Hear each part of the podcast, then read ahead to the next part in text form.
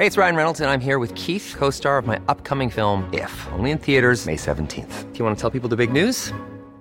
All right, I'll do it. Sign up now and you'll get unlimited for $15 a month in six months of Paramount Plus Essential Plan on us. Mintmobile.com slash switch. Upfront payment of $45 equivalent to $15 per month. Unlimited over 40 gigabytes per month. Face lower speeds. Videos at 480p. Active Mint customers by 531.24 get six months of Paramount Plus Essential Plan. Auto renews after six months. Offer ends May 31st, 2024. Separate Paramount Plus registration required. Terms and conditions apply if rated PG.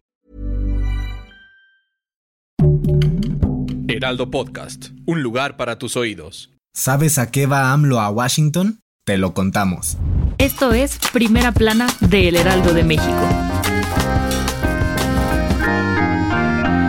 Ya tenía rato que esta reunión estaba cantada, y ahora es una realidad. Este lunes, Andrés Manuel López Obrador viajó a Washington para su segunda visita de trabajo con el presidente Joe Biden y la vicepresidenta Kamala Harris. Para esta reunión, la agenda ya está sobre la mesa. Los temas de cajón serán la inflación en México y Estados Unidos, la crisis migratoria en la frontera, la integración de América en un mismo bloque y la seguridad para ambas naciones. Pero AMLO no viajó solo, sino acompañado de su esposa Beatriz Gutiérrez Müller, quien se sentará a trabajar con la primera dama Jill Biden para ver temas de educación, y el resto de su comitiva encabezada por el canciller Marcelo Ebrard, la secretaria de Economía Tatiana Cloutier, el director del Instituto Nacional de Migración Francisco Garduño y el secretario de Agricultura Víctor Manuel Villalobos.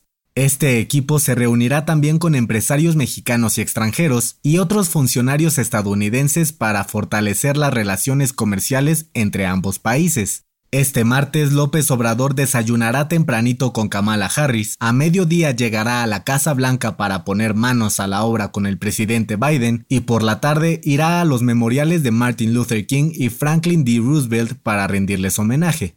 En la mañanera, AMLO dijo que espera que los resultados de esta reunión sean buenos y puedan sumar esfuerzos para el beneficio de ambos países. Gracias por escucharnos. Si te gusta Primera Plana y quieres seguir bien informado, síguenos en Spotify para no perderte de las noticias más importantes.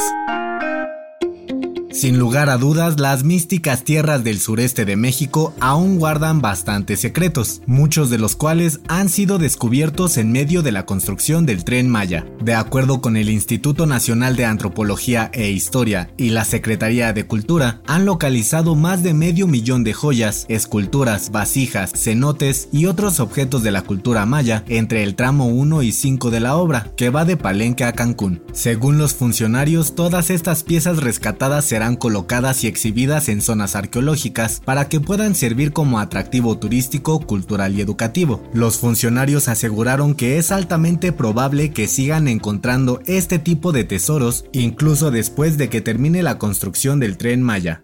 En otras noticias, la consultora estatista dio a conocer que Acapulco y Tijuana lideran el ranking de las ciudades más violentas del mundo en 2022, al registrar 110 y 138 asesinatos por cada 100.000 habitantes respectivamente en lo que va del año. En noticias internacionales, las acciones de Twitter cayeron 7% luego de que Elon Musk rompiera el acuerdo de 44 mil millones de dólares para comprar la compañía. La mesa directiva de la red social ya prepara una demanda contra el magnate y en los espectáculos, Johnny Depp respondió a la petición de Amber Heard sobre anular el veredicto del jurado en su juicio por difamación y aseguró que le debe pagar los 10 millones de dólares, pues dicha cantidad ni siquiera refleja la pérdida que realmente sufrió después de las acusaciones en su contra. El dato que cambiará tu día.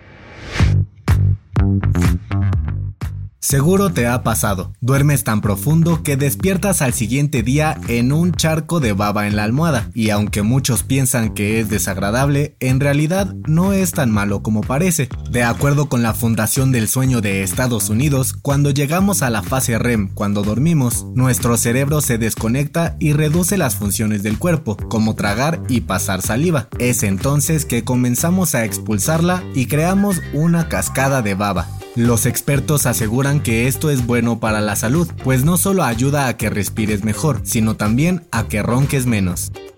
Esto fue Primera Plana, un podcast del Heraldo de México. Encuentra nuestra primera plana en el periódico impreso, página web y ahora en podcast. Síguenos en Instagram y TikTok como El Heraldo Podcast y en Facebook, Twitter y YouTube como El Heraldo de México. Hasta mañana.